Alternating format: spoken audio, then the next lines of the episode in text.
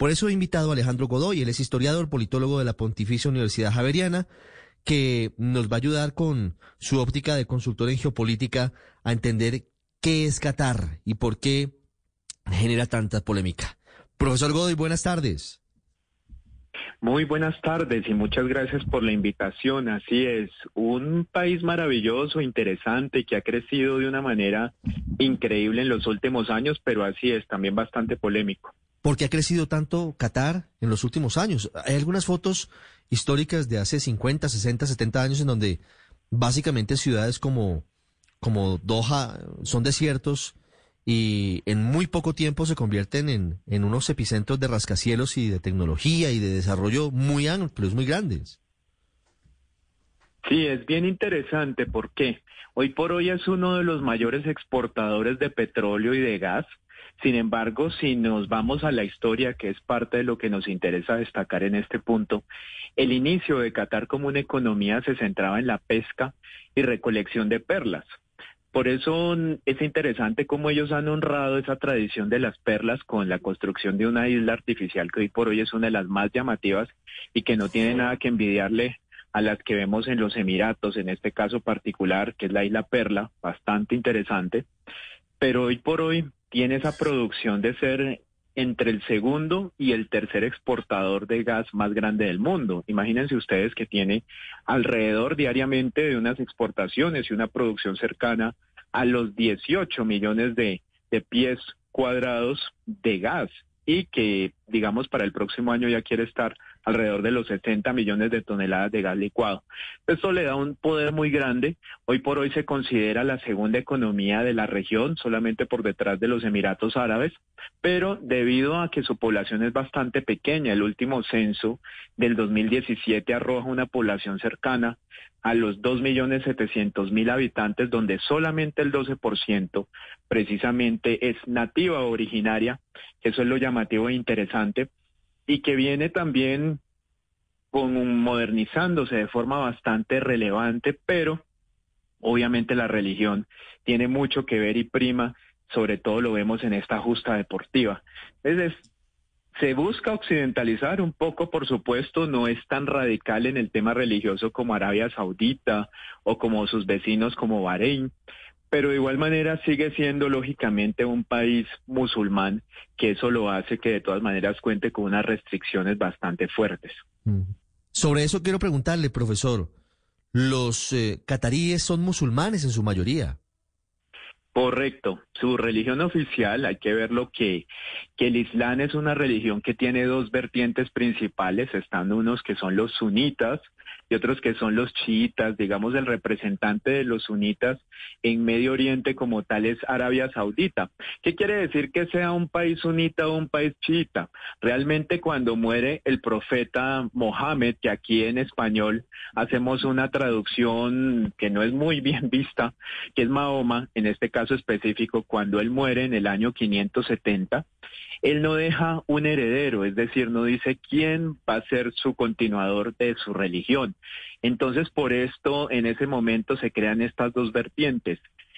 Qatar, en el caso particular, es al igual que Arabia Saudita, un país sunita. ¿A qué hace referencia esto? Que vienen de los familiares de una larga tradición originaria desde el profeta Mohammed, y están otros que son los chiitas, que ahí está un país que no es tan amigo ni de Arabia Saudita, ni tampoco de Qatar como es Irán, que es otro de los jugadores claves y actores fundamentales en la región.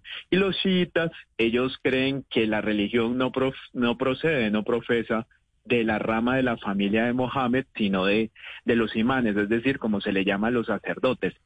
Volviendo al caso particular de Qatar, en este específicamente hay que decirlo, alrededor del 78% de la población de Qatar es musulmana, profesa la religión.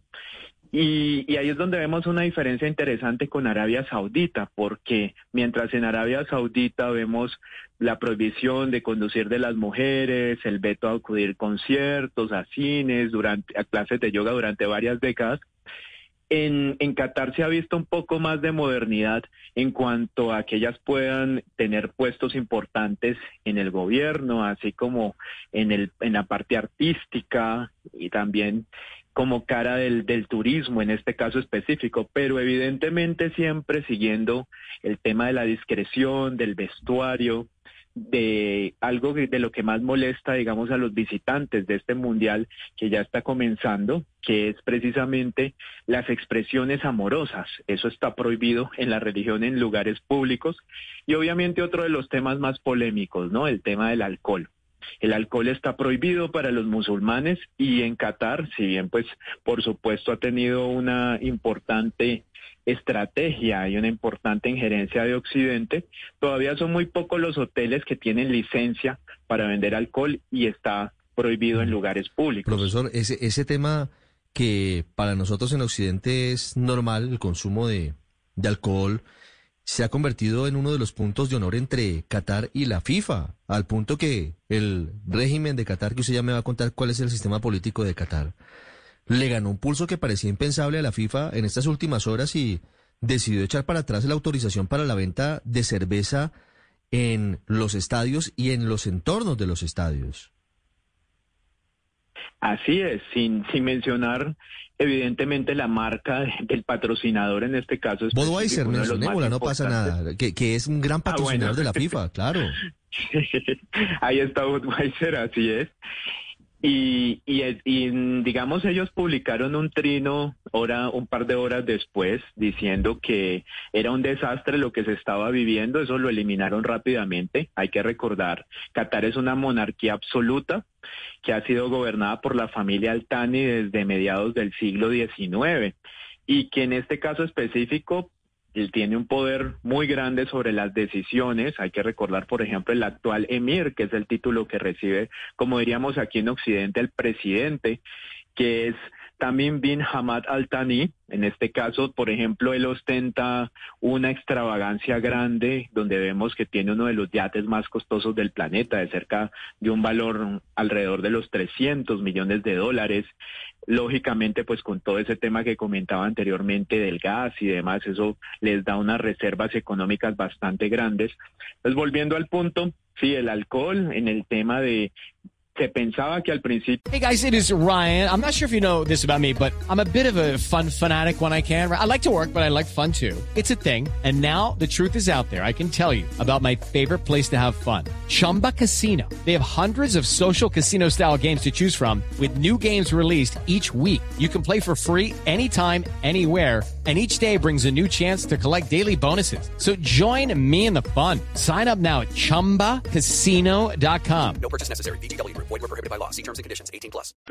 En, en los estadios como tal se iba a permitir. Lógicamente se sabía desde un inicio que en las calles no se iba a dar esa posibilidad pero además los costos, ¿no? Recordar que, que por supuesto hablamos de un país donde el Producto Interno Bruto per cápita es superior a los 70 mil dólares, supremamente alto, y que por eso hace que, que también todo sea tan costoso. Hablamos, por ejemplo, que el litro de cerveza, ya como dato anecdótico, mm. iba a estar eh, alrededor de los 15 dólares y el de whisky alrededor de 40 dólares.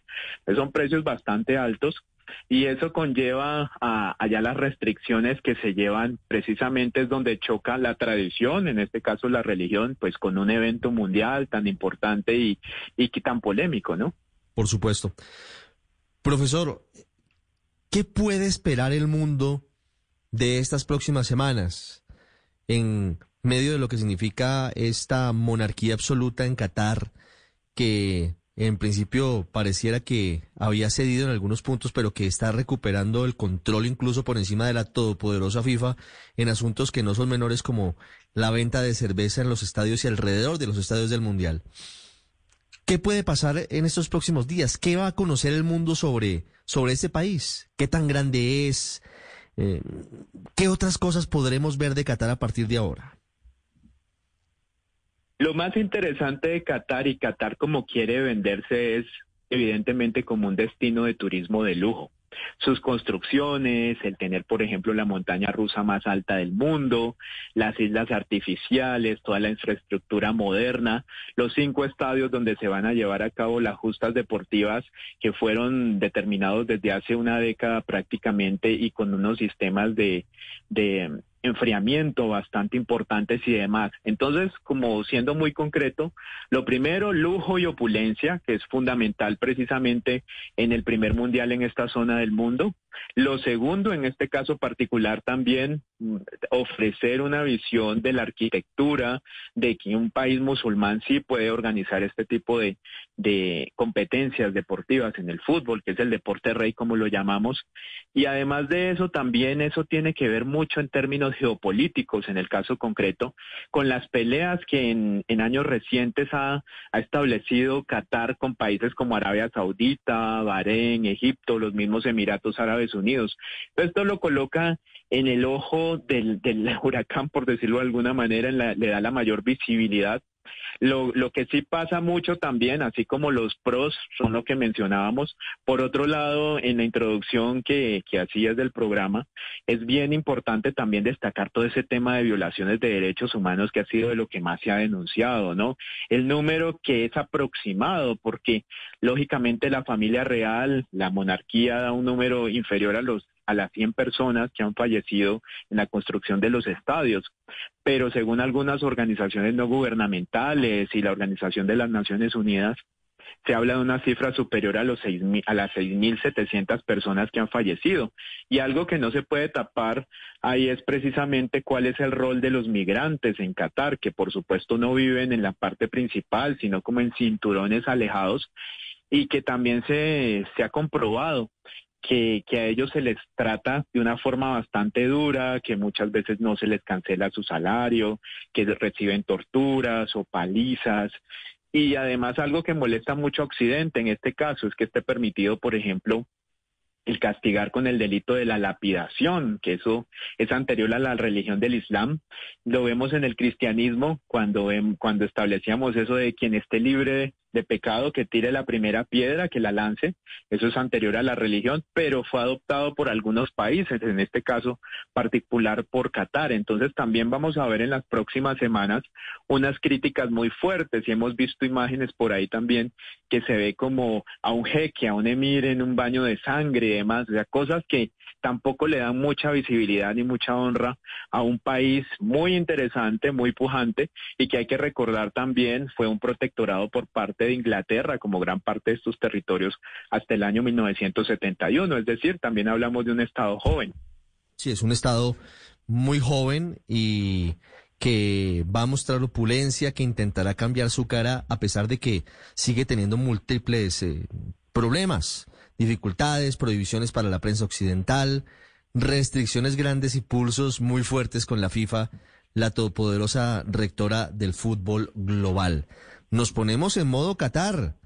Ya estamos a muy pocas horas de la inauguración del Mundial y seguramente volveremos a hablar, profesor Godoy, porque tendremos múltiples escenarios que van más allá de lo deportivo, sin duda, eh, en medio de las expresiones de los futbolistas, en medio de las expresiones de de muchos actores que van a aprovechar su presencia en ese país, en las canchas, en los estadios, para exigir mayores amplitudes, mayores eh, garantías de los derechos humanos para los cataríes, para las mujeres, para la población homosexual, para muchas personas que deben ser tratadas como iguales y que no tienen ese estatus en territorio catarí.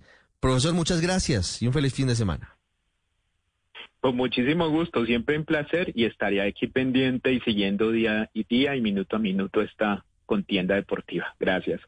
Ya regresamos a El Radar en Blue Radio. Okay, round two. Name something that's not boring. laundry? Ooh, a book club. Computer solitaire, huh? Ah, oh, sorry, we were looking for Chumba Casino. That's right. ChumbaCasino.com has over 100 casino style games. Join today and play for free for your chance to redeem some serious prizes. ChumbaCasino.com. No purchase necessary. Full prohibited by law. 18 plus terms and conditions apply. See website for details.